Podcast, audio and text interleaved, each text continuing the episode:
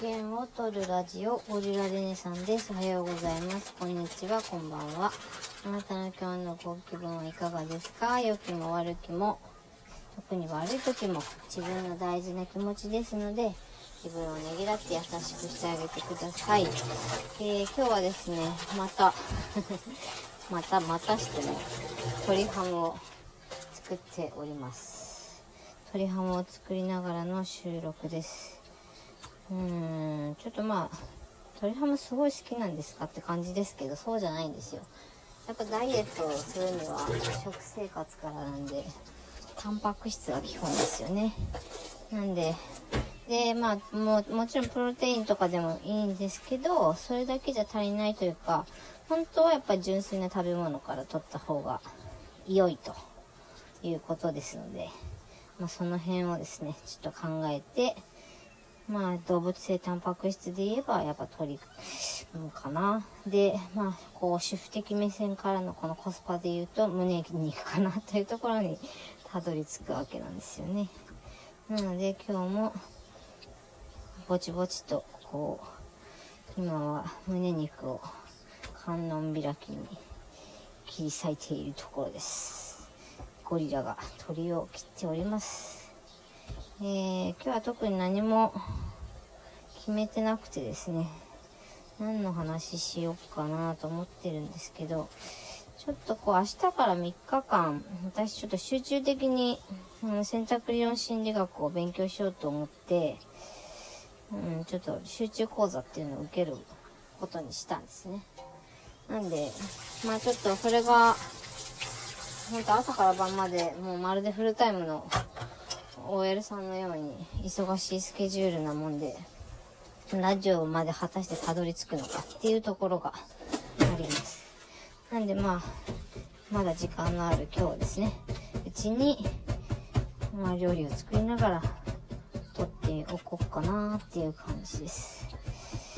うん、まあなんかその、加害者プログラムだけ、まあマイペースに受けるのももちろんいいと思うんですけど、なんか私の性格上、こう、一旦やり、やるっていうか、やりたくなっちゃうと、こう、ガーってやる、やっちゃうんですよね。うん、まあそこがよ、いいとこでもあり、まあ周りにちょっと心配をかけてるとこでもあるのかなとは思うんですけれども、まあちょっと、なんて言うんですかね、ほんと、止まってると死んじゃうマグロみたいな。ゴリラ？マグロ？何なの？みたいな。よくわかんないけど。そういう人間なので、とりあえず行動すると決めたものは必ず、必ずでもないかな。まあその、うん、でもやると、やるって言ったら多分大体やってきてますね、これまでもね。ただなんか、うん、小学校の時とかも、あ、今ちなみにガンガン言ってるのはこれは、胸肉をガスガスと、フォークで、あの、なんていうのかな。滑らかに、滑らかにするために、フォークでぶっ刺している音です。これほんとストレス発散になりますから、あの、鶏ハム、皆さん作るときもおすすめです。もういっぱい フォークで刺してください。で、あ、えーと、何の話だっけ？えーと、まあまあでもね、うん、そうですね。子供の頃から振り返ってみても、なんかこう、子供の頃にやりたいって言ってたことと、少しまあずれてたりとかはするんですけど、大体自分のやりたいことはやってきたなと。で、まあ、ここに来て、次やりたいことを私の人生の中で達成したいと思うというか、こうやりたいなっていうふうに思うことは何なのかなっていうふうに思う機会も増えてですね。で今までその、うん、子供ができるまではやっぱ子供欲しいと思っていたし、競技選手をやってた時は本当に世界チャンピオンになりたいと思ってやってたんですよね。まあ結果ちょっと世界チャンピオンにはなれませんでしたけど、やっぱりそういう、うん、本当にオリンピックの選手が、ね、今出てるような選手が、本当すぐ横で一緒にトレーニングしてるような環境でやってたこともあったので、ね、自分があそこに行ってただけでも本当なんか今ね、今となっちゃうとただのおばさんなんで信じられないですけど、いい時間だったなぁと思います。贅沢な時間を本当に過ごさせてもらっていたなとつくづく思いますね。うん、だから、なんかこう、大体いろいろ自分で思うのは、自分でやりたいと思うことはやってきたし、逆に言うとこう、やりたいことしかできないタイプの人間なんですよね、私。なんで、まあだかその、夫のように、こう、うん、耐えが先を耐えみたいなところが全くないんです。ねえ、だからちょっと、いかんな。もうちょっとこう、頑張れ私みたいなところもあるんですけど、ねえ、頑張れる、頑張れる人は本当すごいなと思います。そういう、なんかこう、組織とか、まあ、サラリーン、まあ、会社もそうですけど、やっぱりこう、企業の中で、こうね、複数の人の中で働いて、でかつ、こう、筋トレしてる人とかもいるわけですよね。まあ、でも本当それもすごいなと思って、うん、尊敬します。本当に。まあ、リスペクトって感じで。うん。で、まあ、今日は特に何を話すと決めてないんですけど、どうしようかな。何の話しようかな。まあでもその運動について考えていくとですね、あれなんですよね。私のその先輩に、競技の時の先輩に、すごい変わった先輩がいて、その人は、あの、ボクシングと空手と、まあ、某競技をやりつつ、うん、精神科医に最終的になったという人で、すごい、ね、すごい優秀な人なんですよね。で、お兄さんが確か、うん、お兄さんもすごい変わった人っていうか素晴らしい人で、確かお兄さんはなんかミュージシャンとかアーティスト系だったと思うんですけど、なんか二人してすすごい、各、全然ジャンルは違うんですけど、すごい、あの、とこで活躍してる人で、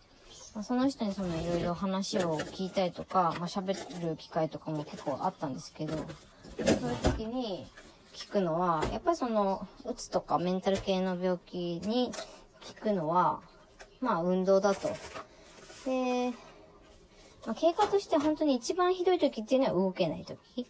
で、それがこうだんだんと、こう動けるようになってきて、で、最終的に、なんかこう、最終的にじゃない、途中ちょっとそのイライラしたりとか、こう怒りっぽくなったりする時期があるらしいんですよね。でもそれっていうのは、こう今の、今の、今はその時期、ん？ううるせえな。すいません。こう子供その1ですね。なんかもう TikTok に今超ハマってて、うるさいんですよね。ずーっとあれやってます。あえっ、ー、と、何の話だっけ？あ、そうそう、その精神科医になった先輩の話によると、こう筋トレを、まあ、イライラする時期をへは、あの、力を外に発散したい時期らしいんですよね。で、それが、それがこう抜けてくると、ちょっとうるさいんですけど、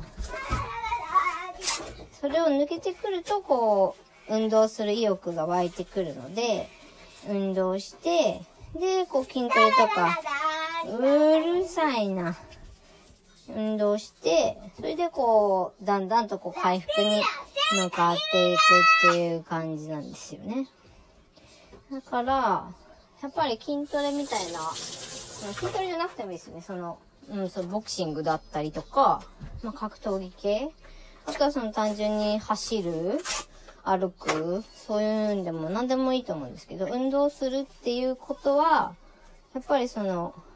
脳みその発散にもつながる。で、こう、食事は、こう、食事もやっぱりそうやって気をつけて、気をつけ出すとですね、